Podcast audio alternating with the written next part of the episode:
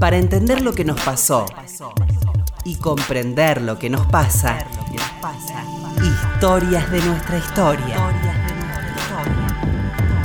Con Felipe Piña.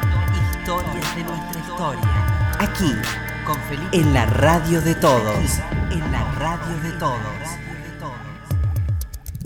Hola, buenas tardes, ¿cómo le va? Acá estamos nuevamente en Historia de Nuestra Historia. ¿Qué tal, Roberto? Hola, Felipe, ¿qué tal? Buenas tardes. Quiero saludar a toda la querida gente de San Luis que estuve hace pocos días en la Universidad de San Luis dando una charla. Muchísimos oyentes del programa. Se escucha mucho el programa de San Luis. Eh, qué bueno eso. Así que a toda la gente de San Luis que nos está escuchando, un abrazo grande. Te escuché ahí en Villa Mercedes, San Luis también, eh, con Sí, una nota. Sí, eh. un amigo, un amigo tuyo que nos llamó. Este, bueno, así que donde vamos siempre nos llevamos la grata sorpresa de muchos oyentes de Historia de Nuestra Historia y esta cosa tan linda que tiene Radio Nacional que se escucha en todo el país, ¿no? Está Claro. 40 emisoras en todo el país. Así que bueno, muchas gracias a, a toda la gente. Y bueno, vamos a hablar em, de la historia del fraude, del voto, un poco la historia del voto en Argentina, ¿no? Que está tan meneado en estos días. Em, hablar un poco de cómo, cómo fue esta larga lucha por el voto, sus idas y vueltas. Eh, la primera ley electoral de la historia argentina em, fue la de 1821, durante el gobierno de Martín Rodríguez, que fue impulsada por su ministro Rivadavia, ¿no? Esa fue una, una interesante debate. eh. el proyecto establecía que tenían derecho a voto todos los hombres libres nativos en el país o vecindados eh, mayores de 20 años, pero solo podían ser elegidos para los cargos públicos los ciudadanos mayores de 25 que poseyeran alguna propiedad inmueble o industrial. ¿no? Entonces está claro, votar votaban todos, lo cual votar todos tampoco era así, porque quién se enteraba eh, con el nivel de dispersión de información que había en la campaña, ¿no? Sí, sí. este, la cantidad de analfabetos, etcétera. Pero bueno, en su artículo 6, inciso 6, el proyecto de ley negaba el derecho del voto a los menores de 20 años, a los analfabetos, a los deudores fallidos, deudores del Tesoro Público, dementes, ¿m? notoriamente vagos, criminales con pena corporal e infamante y además a los domésticos a sueldo, jornaleros y soldados. O sea que si esto es una ley universal, ¿no? Sí. De voto universal. ¿m? La justificación que daba el oficialismo era que los domésticos y los peones estaban bajo la influencia del patrón y no tenían ideas propias. ¿eh? Que, interesante. Bueno, el que le va a contestar eh, a todo esto es este Manuel Dorrego, ¿eh?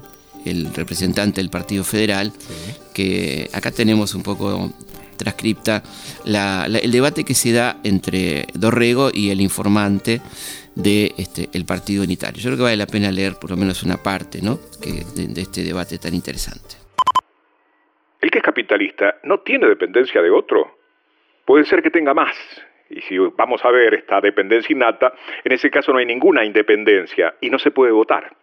Lo que debe verse es si hay coacción tal que no les deje libertad para votar. Todas las deliberaciones del país vendrían a quedar reducidas, no digo a la vigésima parte, sino a mucho más. Y si no, échese la vista sobre la población y se notará cuán pocos son los que pueden considerarse independientes. Las personas particulares, mm, como que tienen negocios y asuntos, tal vez quedan más dependientes del Poder Ejecutivo que nadie. ¿m? Del Poder Ejecutivo contra quién se debe estar en guardia. A ese es a quien deben ponerse trabas. Y así es imposible que se establezca este artículo sin que se establezca en general con respecto a todos los empleados. Y si se excluye a los jornaleros, domésticos, asalariados y empleados, entonces ¿quién nos queda? Queda cifrada en un corto número de comerciantes y capitalistas la suerte del país. He aquí la aristocracia del dinero, y si esto es así, podría ponerse en giro la suerte del país y mercarse. Entonces sí que sería fácil poder influir en las elecciones, porque no es fácil influir en la generalidad de la masa, pero sí en una corta porción de capitalistas. Y en ese caso, hablemos claro, el que formaría la elección sería el banco, porque apenas hay comerciante que no tenga giro en el banco. Y entonces el banco sería el que ganara las elecciones, porque él tiene relación en todas las provincias. Bueno, ahí lo teníamos al querido Manuel Dorrego, ¿eh? Eh, habrá un golpe contra, contra Dorrego, como todos sabemos, el golpe de la Valle, un golpe criminal. Eh, que tenía un gran respaldo ¿no? de la embajada inglesa. ¿eh? el único golpe de Estado cruento contra el gobernador, digamos, ¿no? En la sí, sí. No hay otro jefe de Estado asesinado. Bueno, así de esa manera, digamos, ¿no? No, no, no, no existió de esa forma, ¿no? Este, y claramente, este, bueno, que fue eh, un golpe que venía, como decíamos, con mucho apoyo de parte de ese grupo rivadaviano. San Martín no tiene dudas de que el cerebro de ese golpe es Rivadavia, lo dice claramente. La Valle es la espada sin cabeza, de alguna, de alguna forma. ¿eh? Aquel hombre que Echeverría define de esa forma, como que era un gran militar, bueno, fue el león de Riobamba, el tipo invencible, un granadero imbatible, pero que a la hora de hacer política hacía agua, evidentemente, y le faltaban ideas, ¿no? Por eso la espada sin cabeza. Ahora, otros eran cabezas sin espada, también. Y sin corazón. También, sí, sí. Bueno, por ejemplo, Salvador María del Carril, que es el que aconseja el fusilamiento, le aconseja a la Valle el fusilamiento de Dorrego y dice que si no se hizo un juicio, que lo hagan, que inventen, que lo fraguen, ¿no? Volviendo al tema electoral, una vez asesinado Dorrego, el gobernador Dorrego, se hace cargo de, la gobernación eh, don Juan Lavalle, pero algunos eh, de estos golpistas se sintieron en la obligación de darle cierta legitimidad a la acción, ¿no? Y frente a la capilla de San Roque armaron una farsa a la que llamaron elecciones, ¿no? Podríamos decir que fueron las elecciones más fashion de la historia argentina, seguramente, por sus características. Hasta ahí llegó, hasta la capilla de San Roque, la clase decente de Buenos Aires. ¿eh? Designó a Agüero, Julián II de Agüero, el gran este, unitario ladero de, Rivadavia, ¿no? Presidente del acto electoral. ¿eh? Uno de los que se anotó como candidato fue el inefable Carlos María de Alvear. ¿eh? Inolvidable, ¿no? El hombre que le quiso entregar las provincias a Gran Bretaña. Su popularidad arrolladora lo hizo acreedor a un voto. ¿eh? Bueno, este, confiaba en sí mismo. Otro tanto sacó Vicente López. Este, como la cosa no era este, muy seria, los golpistas decidieron quitarle toda seriedad para no dejar ninguna duda de que esto no era serio. Y este, exigieron que para votar había que tener galera o sombrero de copa, levantarlo y dejárselo puesto ¿eh? este, a la hora de votar. Sí. Este, Bueno, se volvió a votar de acuerdo con este revolucionario sistema. ¿eh? Alvear volvió a sacar un voto. Será el de él, ¿no? Se habrá dejado. Se lo decía, ¿no? Es, claro, no sabemos si el propio sombrero de él, ¿no? López volvió a sacar un voto. Cuando fue preguntado el pueblo, o sea, estos eh, señores de Galerita, si votaban por don Juan Lavalle como gobernador y capitán general de la provincia de Buenos Aires, se arremolinaron los sombreros importados y así Lavalle fue elegido gobernador por la estricta voluntad popular según consta en acta. ¿eh? Este, investido de este modo, Lavalle prestó juramento ante el escribano y así comenzó la breve dictadura del general Lavalle, que no es recordada como tal, ¿no? Cierto. ¿Eh? A pesar de que hubo 3.000 muertos en seis meses, ¿no? El terror unitario, decían algunos. Eh, los salvajes unitarios, ¿no? Así, así está. Así que esta fue una de las primeras elecciones de la historia argentina, fíjense con qué características, ¿no? Claro. Este, elecciones para gobernador, eh, la elección más fashion, podemos decir, donde se votaba con la galera, ¿no? No es, poca cosa. Andando en el tiempo, em, la constitución del 53 va a dejar un gran vacío en torno a la cuestión electoral, ¿eh? que fue parcialmente cubierta por la ley 140 de 1857 épocas en las que estaba dividido el país, ¿no es cierto?, entre eh, la, Confederación Argentina y el, Estado Autónomo de Buenos Aires. Ahí se decretó que mm, el voto era masculino y cantado, el país se dividía en 15 distritos electorales en los que cada votante lo hacía por una lista completa, o sea que contenía los candidatos para todos los cargos.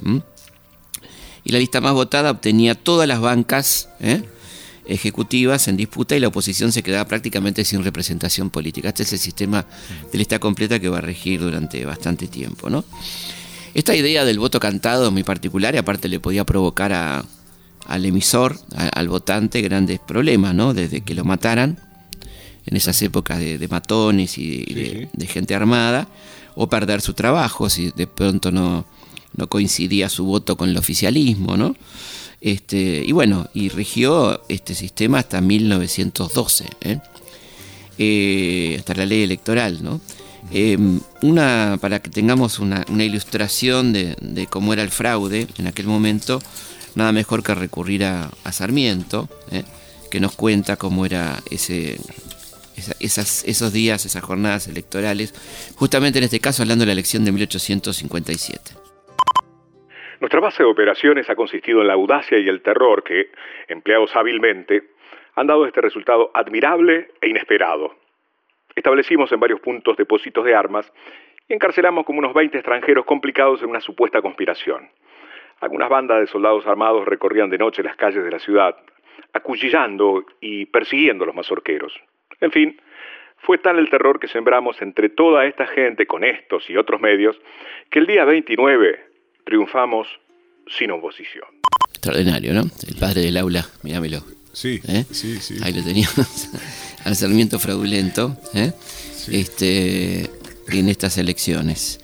Bueno, eh, hay que recordar que los días de elecciones eh, votaban los muertos.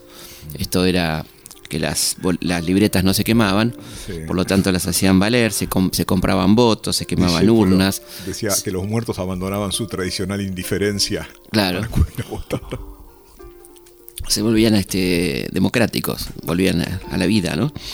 Bueno, ahí demostraba claramente esta clase dominante eh, el total desprecio por la democracia, ¿no? Este, teniendo en cuenta que en definitiva los únicos que votaban este, por sus intereses eran ellos, ya que eran los que estaban de candidato prácticamente, ¿no? Están, y la ausencia absoluta, digamos, hasta bastante entrado, fin, del fin del siglo este, XIX, de alternativas políticas reales, porque lo que había este, eran partidos eh, absolutamente sistémicos, ¿no?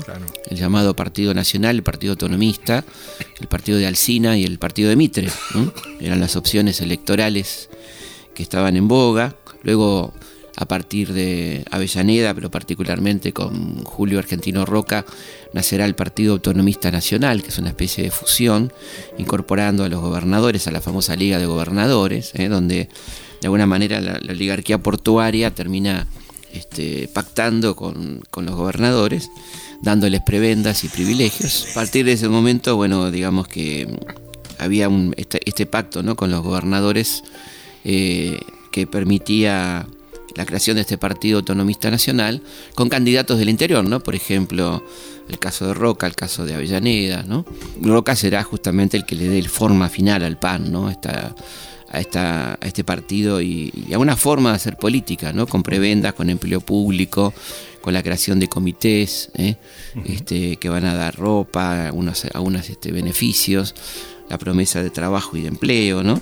Esa era la forma de, ir captando a la gente de este partido conservador, un partido claramente conservador, eh, con un nivel de exclusión absoluta de las mayorías populares. ¿no? De alguna manera, el fraude es coherente con la expulsión de la sociedad y del consumo este, de los sectores populares. Es decir, era la forma de, terminar de excluir a esa gente, ¿no? esa gente que no podía emitir su voto libremente, que quedaba este, sometida a la voluntad de estas minorías. ¿no? Por eso hablamos de la oligarquía, ¿no? del gobierno de pocos, no de la aristocracia, que la aristocracia es un término que no tiene nada que ver y que habla del gobierno de los mejores, ¿eh? sino de una verdadera oligarquía que tenía un modelo económico para pocos, que era el modelo agroexportador, donde no importaba mucho, y ahí también está este vínculo entre ciudadanía y modelo económico, es decir, en este modelo agroexportador el habitante eh, argentino no era el consumidor de esos productos, por lo tanto no, tenía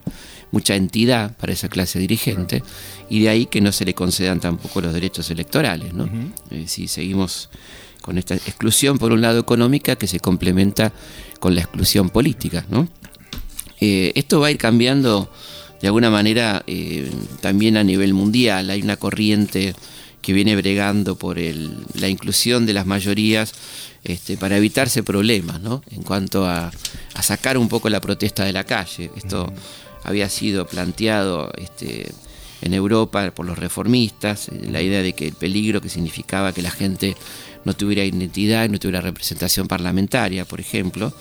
Este, por ahí viene un poco la, la idea de las reformas electorales que tienen su origen en el viejo continente, ¿no? O sea que la protesta social también era política. Claro, absolutamente. Claro, tenía una, identidad política. Sí, digamos que estas eh, burguesías van entendiendo que no les conviene tanto nivel de exclusión, ¿no? O sea, que, se va a volver en contra y lo van entendiendo a la fuerza, por supuesto, ¿no? Como la suelen entender, cuando comienzan los movimientos obreros, cuando el movimiento obrero en Argentina comienza a tener una entidad importante, grandes huelgas, movilizaciones, incluso en el anarquismo violento que comete actos eh, terroristas que, evidentemente van a ir asustando, ¿no? A, esta élite de alguna forma, ¿no?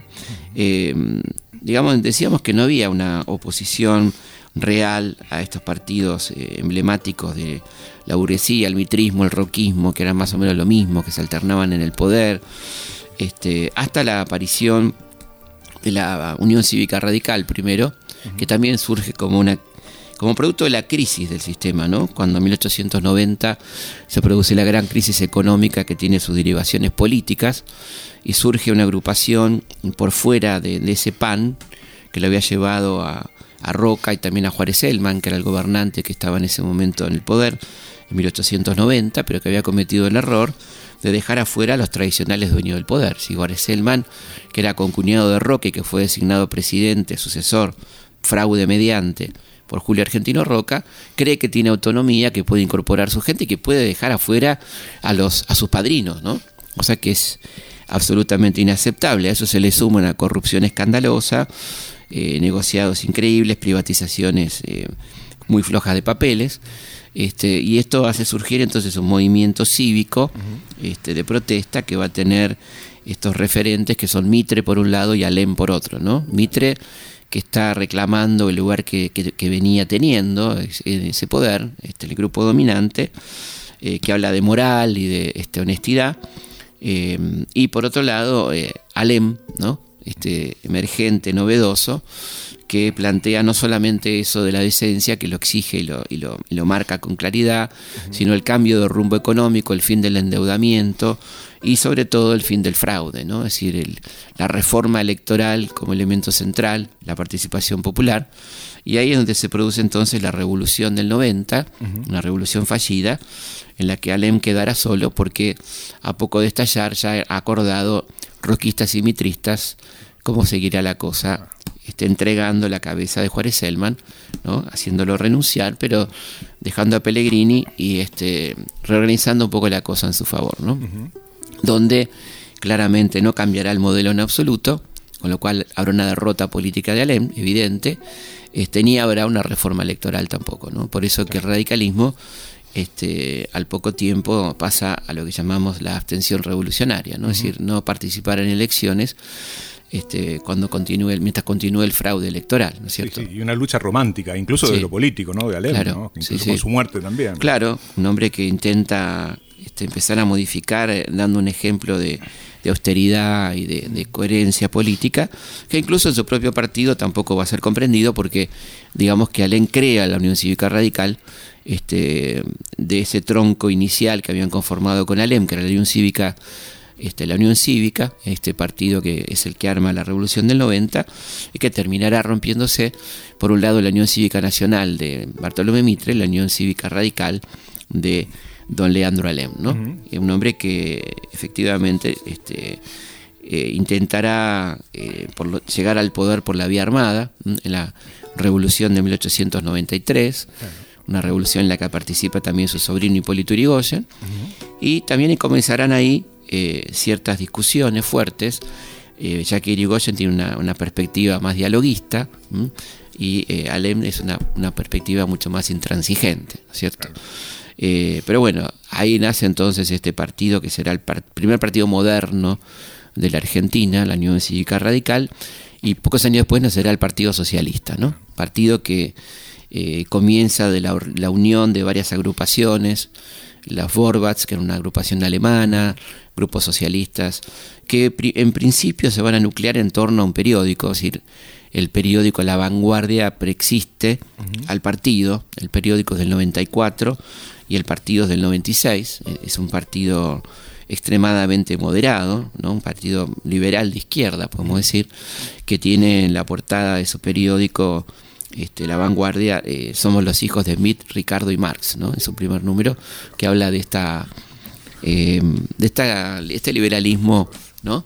reconociendo en, los dos primeros lugares de sus mentores a los popes del liberalismo. ¿no? Eh, entonces, en el año 96, dos años después de creada la vanguardia, eh, comenzará a existir el Partido Socialista con su figura señera, fundador, eh, don Juan B. Justo, ¿no? un hombre muy interesante, un médico muy preocupado por lo social. Había estado en la Revolución del 90 también. Él estuvo en la Revolución del 90, que donde estuvieron todos, ¿no? Cuando uno analiza quiénes estuvieron en la Revolución del 90 es interesantísimo, ¿no? Porque ahí estuvo Hipólito Yrigoyen, Leandro Alem, estuvo Lisandro de la Torre, estuvo Juan B. Justo, estuvo Alfredo Palacios, estuvo Marcelo T. Alvear, estuvo el golpista Uriburu, ¿eh? el hombre que derrocará a Irigoyen, estuvo en la Revolución del Parque, donde hubo una importante presencia militar también, ¿no? Así que, bueno, y entonces decíamos, este Partido Socialista, fundado por Juan B. Justo, que bregará eh, en separado, pero en el mismo sentido, con la Unión Cívica Radical por la libertad de sufragio. ¿eh? Y a diferencia de los radicales, los socialistas participarán de elecciones, ¿no? O sea, ellos, este, a pesar de, todo, eh, intentan participar en las elecciones, por supuesto le va muy mal, porque el fraude es verdaderamente escandaloso, ¿no?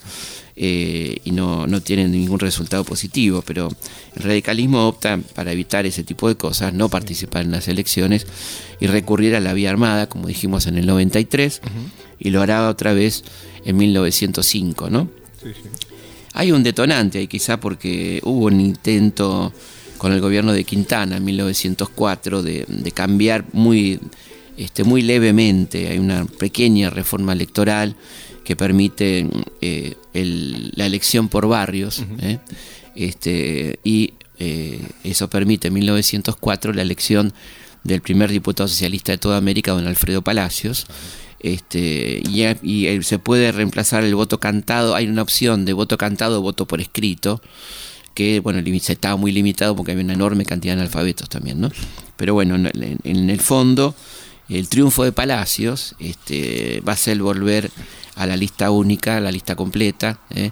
no al voto por regiones o por comunas, y quedará como saldo positivo en todo caso de, esas de esa reforma de Quintana a la elección de Palacios, eh, este, que llega entonces al Parlamento. ¿no? Qué golpe debe haber sido.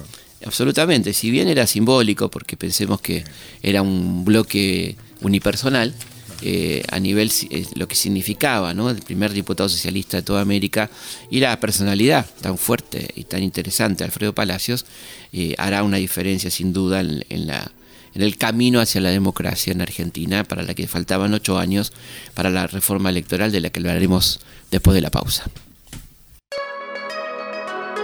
Historias de nuestra historia. Historias de nuestra historia con Felipe Piña.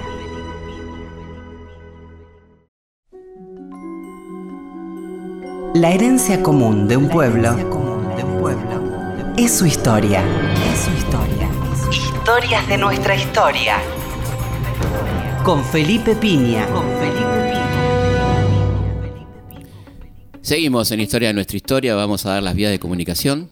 Nuestro mail, historias, arroba radionacional.gov.ar también se pueden comunicar con nosotros a través de nuestra página web www.historiador.com.ar, a través del Facebook Felipe Pigna, página oficial. Así que ahí nos dejan sus opiniones y bueno, este, también en la página se pueden suscribir a la Gaceta, nuestra revista mensual, que ya tiene 120.000 suscriptores, totalmente gratuita.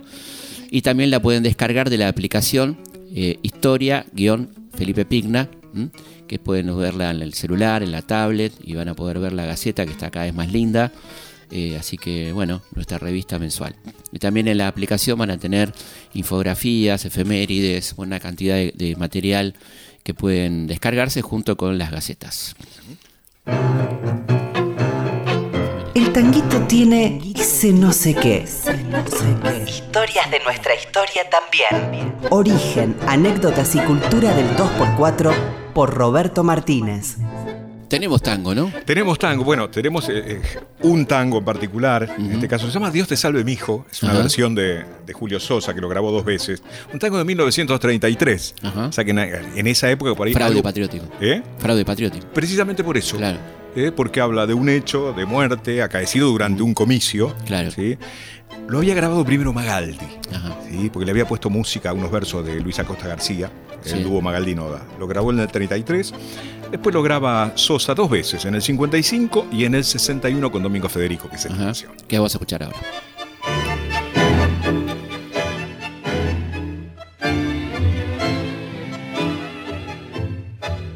El pueblito estaba lleno de personas forasteras, los caudillos desplegaban lo más rudo de su acción, arengando a los paisanos a ganar las elecciones, por la plata, por el voto, por la tumba o el facón. Al instante que cruzaban desfilando los contrarios. Un paisano gritó viva y al caudillo mencionó. Y los otros respondieron sepultando sus puñales en el cuerpo valeroso del paisano que gritó. Un viejito lentamente se quitó el sombrero negro, estiró las piernas tibias del paisano que gritó. Lo besó con toda su alma, puso un Cristo entre sus dedos, bigoteando lagrimones entre dientes murmuró. Pobre mijo, ¿quién diría que por noble y por valiente pagaría con su vida el sostén de una opinión?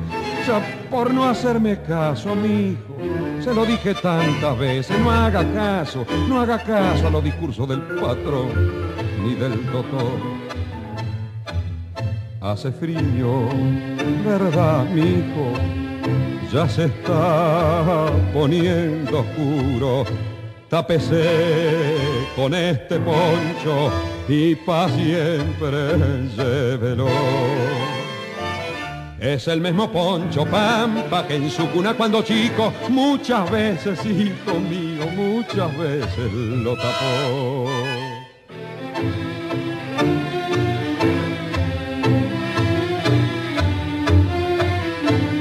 Yo voy a ir al campo santo y a la par de su abuelita con su daga y con mi uña una fosa voy a abrir y a su pobre madrecita a su pobre madrecita le diré que usted se ha ido, mijo, y que pronto va a venir.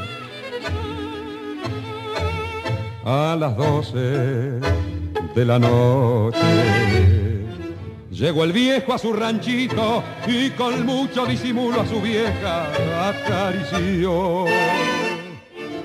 Y le dijo tiernamente, su cachorro se ha ido lejos se arregló con una tropa, le di el poncho y me besó. Y ahora vieja, por la duda. Como el viaje es algo largo, priéndale unas cuantas velas, por si acaso, con nada más. Arrodíllese y le reza, o pa' que Dios no lo abandone y suplique por las almas que precisan luz y paz. La herencia común de un pueblo es su historia. Es su historia. Historias de nuestra historia. Con Felipe Piña. Con Felipe Vamos a ver qué pasó un día como hoy, 13 de noviembre, eh, en el mundo y la Argentina. Eh, moría el general Rondó, ¿eh? un hombre que participó mucho de las luchas de independencia en Argentina, que supo enfrentarse con Güemes. Un hombre que no nos cae muy simpático a los de este barrio. Claro. Pero bueno. Se enfrentó con Artigas. Sí, con Artigas, con Güemes, este, con Belgrano, Belgrano lo denuncia por, su estilo de vida. Bueno, en eh, 1850 nace en Edimburgo, Escocia, el novelista Robert Louis Stevenson. Entre sus obras se cuenta a ver, La Isla del Tesoro. Por ejemplo. Eh, es más. Eh, y una que está buenísima, ¿no? El extraño caso del Dr. Jekyll y Mr. Hyde. Claro, yo debería saberlo porque yo me llamo Roberto Luis. ¿Por él? ¿Por él? Por, un, lector, por un lector de Stevenson. ¿Tu papá fanático? ah, mira qué grande. O sea que volvería acá, te preguntaría. Dos obras altamente recomendables. La Isla del Tesoro creo que a todos lo que lo leímos en la infancia nos abrió la cabeza de una manera extraordinaria, ¿no? Sí, me digo, digamos, también depende de la edad que uno lo haya leído. Pero bueno, porque es muy empático, porque es un chiquito, un grumete, ¿no es cierto? El pibe que, va contando la historia, un chico de 12 años más o menos por ahí. Y bueno, Doctor Jekyll y Mr. Hyde da para mucho, ¿no? es, como una simbología que da para mucho. Y de hecho se ha usado mucho en la literatura política también, ¿no? Sí, y suele haberse, ¿eh? por lo general, Hyde y Doctor Jekyll. Por supuesto. Bueno, muere en las islas de Samoa este hombre ah, el 3 de diciembre de 1894. En 1915 la castigada, ¿no? tremendamente castigada isla de Haití se convierte en protectorado de los Estados Unidos en 1915. En 1918 eh, va terminando la Primera Guerra Mundial, se firma el armisticio entre Hungría y los aliados. ¿eh? Un 13 de noviembre también se estrena Fantasía, ¿eh? la película de Disney, esa película de la que ha dado tanto que hablar, El aprendiz de brujo. Sí, sí. Ahí estamos escuchando un poquito, ¿no? Ah, mira. De la música de Fantasía.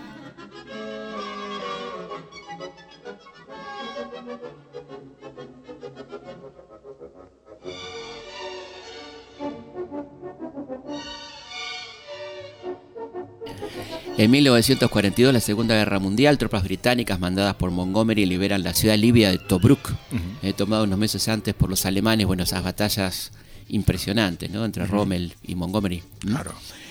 En 1955, el 13 de noviembre, un día muy importante, renuncia al presidente de Lonardi, ¿eh? que venía víctima de un golpe de Estado interno, recordemos, de la Libertadora. Lonardi, un hombre que quería tener una actitud más tolerante con el peronismo. ¿Eh? que es desplazado rápidamente este, y asume en su lugar Pedro Eugenio Aramuro, manteniendo la vicepresidencia el almirante don Isaac Rojas. El que había dicho ni vencedores ni vencidos, Claro, el que dice ni vencedores ni vencidos, que, es, un, es, es muy importante para nuestra disciplina, para la historia, porque ese discurso de Asunción eh, de, de, 1955, cuando Leonardo dice no hay ni vencedores ni vencidos, lleva a que muchos revisionistas se empiecen a, eh, particularmente peronistas, empiecen a trabajar más profundamente la etapa rosista y qué significó esa frase, ¿no? Porque realmente el revisionismo va a, tener, va a cobrar muchísima fuerza en Argentina, particularmente después del 55, ¿no? Particularmente el revisionismo peronista, que durante el peronismo, como sabemos, no había tenido este, ningún predicamento. Basta leer los libros de lectura donde las figuras siguen siendo Sarmiento, Rivadavia, los ferrocarriles se llaman Roca, Mitre, etcétera, ¿no? Muere Vittorio de Sica, bueno, un grande, ¿no? Un extraordinario cineasta italiano. ¿1900? 74. 74. 74. Bueno, Milagro Milán, ¿no? Unas cosas. además, primero cantante también, actor y después director. Milagro en Milán, una joya, ¿no? Milagro en Milán, una cosa extraordinaria. Un humanismo extraordinario. El final de Milagro. Sí, toda la, escena del sol. Bueno, véanla si no la vieron, ¿eh? Claro. Ladrón de bicicleta. Este, no sé si está para un domingo, les digo, pero. Ladrón de bicicleta, seguro que para un domingo no. No, no, no, no. Un día que esté muy bien de, testosterona, bien, que esté así como muy bien, muy polenta, para arriba, tranquilos, con, con vinito se la miran, pero no un domingo a la tarde de ninguna manera, ¿eh? particularmente el ladrón de bicicleta. ¿eh? Bien, claro. Estamos, auspició este espacio asistencia al suicida. no, no es para un domingo a la tarde. Pero es un ejemplo del neorealismo italiano. Maravilloso, ¿eh? hermosa película, una poesía absoluta. Recordemos con actores de la calle. Claro. No profesionales. En 1982 muere en Buenos Aires el actor teatral y cinematográfico Ángel Magaña. Uh tantas películas, ¿no? la Guerra Gaucha, el papel de la Guerra Gaucha, inolvidable, ¿no? Su mejor alumno. ¿eh? También, de Dominguito. ¿eh? Había nacido en Buenos Aires el 24 de agosto de 1915. Y en 2004, bueno, muere un grande, no siempre tan reconocido, pero que si uno escucha los grandes discos del folclore argentino, por ejemplo, eh, el querido Eduardo Falú, el querido Ariel Ramírez, eh, la, Misa Criolla, va a escuchar una percusión extraordinaria que era del gran Domingo Cura, que murió un 13 de noviembre del 2004, un día como hoy. Sí, sí, eh, también percusión de mujeres argentinas. Claro, totalmente, los discos de, esa dupla, ¿no? Ese, ese, trío extraordinario que era, este, en algún caso Falú, este, Ariel Ramírez y Félix Luna, ¿no? Una cosa maravillosa. Alto Perú. No hay otro capitán más valiente que tú. Oigo tu voz más allá de Jujuy y tu galope audaz, doña Juana ciénagas desveladas recorro su paz. El español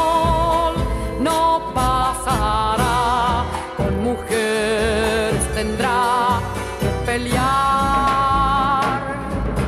Juana Zurduy, flor del Alto Perú, no hay otro capitán más valiente que tú. Dudas, sugerencias, comentarios.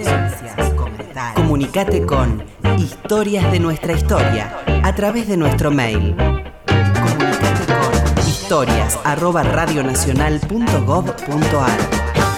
Bueno, habíamos dejado nuestra, nuestro relato eh, en 1904, cuando Alfredo Palacio llega a la Diputación. Eh, por un error, podemos decir así, ¿no? de la oligarquía en el gobierno, el presidente Quintana con esa lista uninominal, que es una elección por barrios y el barrio eh, absolutamente obrero de la Boca elige a, a don Alfredo Palacios como primer diputado socialista de América, ¿no? Ese que atendía gratis a los pobres, como decía. Pone el cartel en la puerta, ¿no? Se atiende gratis a los pobres, ¿no? Y las colas que había Claro, para ser atendido por el doctor Palacio, un personaje de novela. El cine argentino le debe una película a Palacio, me parece, ¿no? Ah, es un personaje. Aparece en, algunos eh, algunos remedos, ¿no? Como Así es la vida, ¿no? Aparece un Sí, personaje, ¿no? sí, sí, Parecido. Sí, sí, Este, el pero-. Claro, a Lippi. ¿eh? Pero le falta ¿no? una, una mención cinematográfica.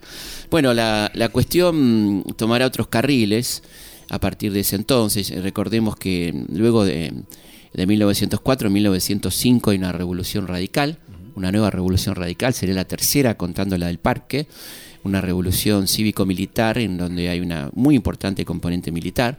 ¿eh? Em, que pide el fin del fraude. Eh, la libertad de sufragio, la reforma electoral. Es una, una, este, una, un, un sola sublevación que tiene mucha importancia, que logra, por ejemplo, capturar al vicepresidente Fidel Alcorta por un tiempo. ¿eh? Este, bueno, pero finalmente es derrotada. Eh, y lo que sí va pasando es que un sector, eh, el más inteligente de la elite, va tomando conciencia que por un lado tiene la bomba de tiempo, nunca mejor dicho, anarquista, ¿eh? Que este, son sus huelgas revolucionarias, sus atentados, etcétera, que hay que de alguna manera controlar eso. Por otro lado tiene al radicalismo, ¿eh? Eh, que hace sus acciones armadas. Y eh, bueno, hay un grupo encabezado por Roque Sáez Peña este, y Carlos Pellegrini que van planteando lo que serían los modernistas, así, así llamados, que van planteando que hay que sacar la protesta de la calle y trasladarla al Parlamento, por lo menos, y que hay que hacer una reforma electoral. Se encuentran con una cerrada oposición del hombre más importante de la, de la política argentina, que es el todavía sobreviviente Julio Argentino Roca, ¿no? Roca, eh, claro, lo que pasa es que asumió muy jovencito Roca la presidencia, a los 37 años, ¿no? Entonces era un tipo que todavía estaba muy activo y daba órdenes y eh, la parte más conservadora del PAN, eh, su partido, se opone a cualquier tipo de reforma electoral, ¿no?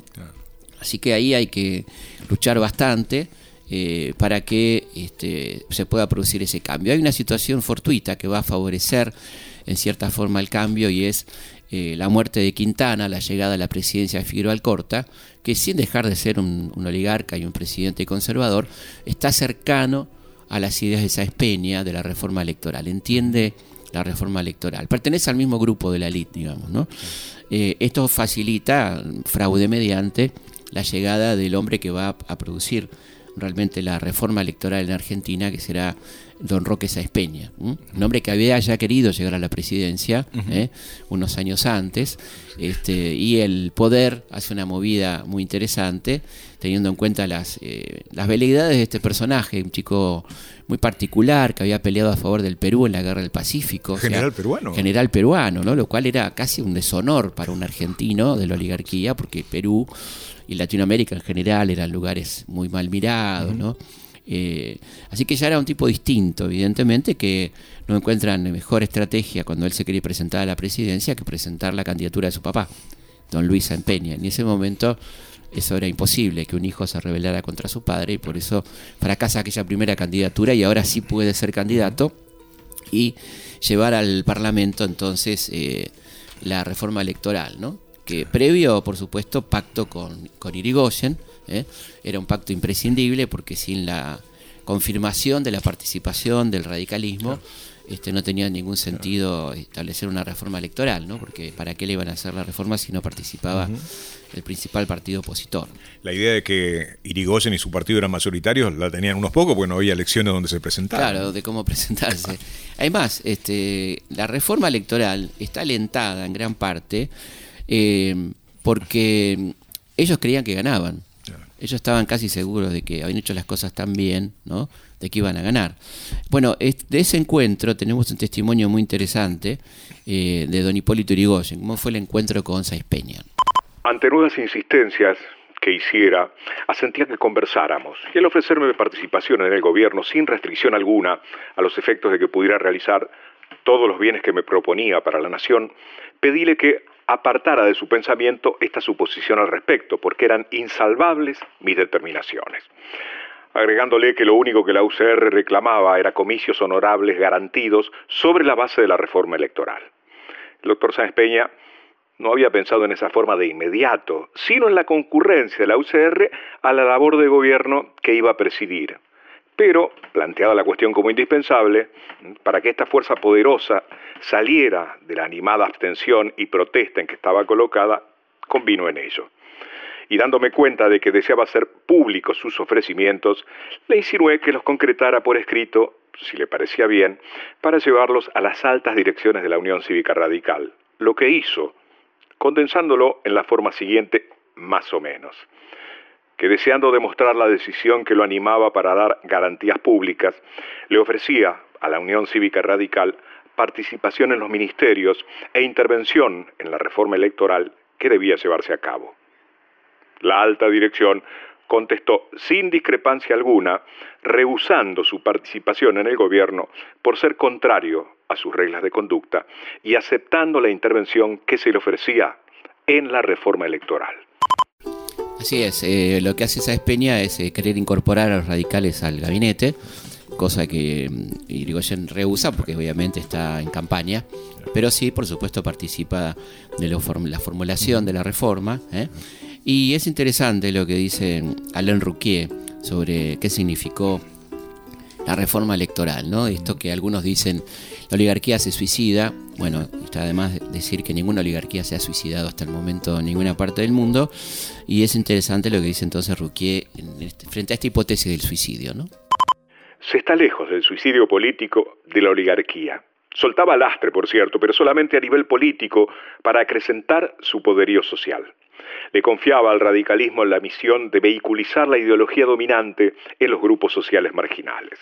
El radicalismo, sin proyecto económico de recambio, solo se proponía democratizar la prosperidad resultante del sistema agroexportador.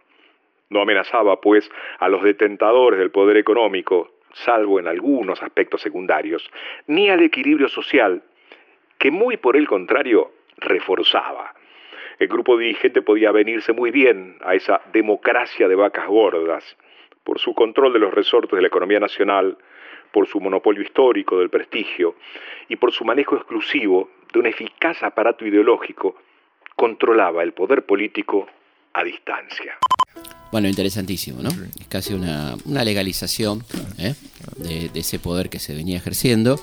Recordemos que mm, las primeras elecciones este, que se van a hacer con la ley Sáez Peña, que son en 1914, son parlamentarias, son de, medio término, podríamos decir, de un, de un tercio de término, en esa época que eran seis años, em, donde ya había muerto Sáez Peña, ¿eh? que muere este, en 1914, justamente le deja a Victorino de la Plaza la continuidad.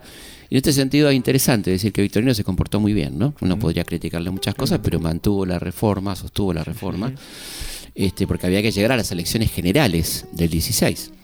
Y frente además a un importante crecimiento del radicalismo que gana todas las elecciones a partir de entonces, ¿eh? ya las del 12 las gana, las provinciales en Entre Ríos y Santa Fe, y va a ganar luego un importante crecimiento este, en lo que tiene que ver con las bancadas, los socialistas en menor medida, los radicales en gran medida, y eh, el crecimiento de la cantidad de votantes, que llega para 1914 casi el 63% del padrón.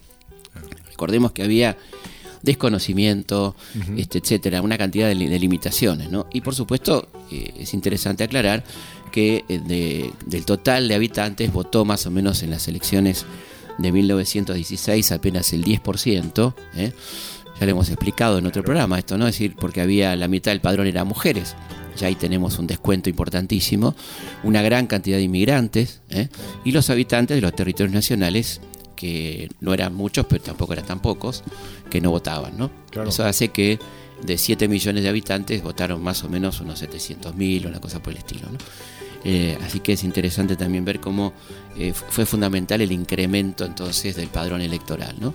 las primeras elecciones eh, sin fraude de la historia argentina fueron las de Hipólito Yrigoyen, que triunfa por un, por un estrecho en el colegio electoral por un estrecho margen, ¿eh? este, con fuertes negociaciones, pero no tiene mayoría en el Senado, bueno, tuvo unas limitaciones. ¿no? Era cierto que había algunos que intentaban que Irigoyen no, Sí, claro, algunos, algunos incluso algunos radicales de, la derecha, ¿no? Este, que, bueno, termina, termina negociando y termina eh, siendo electo con un partido radical disidente que termina apoyándolo y por eso logra eh, la cantidad de electores necesarios. ¿no?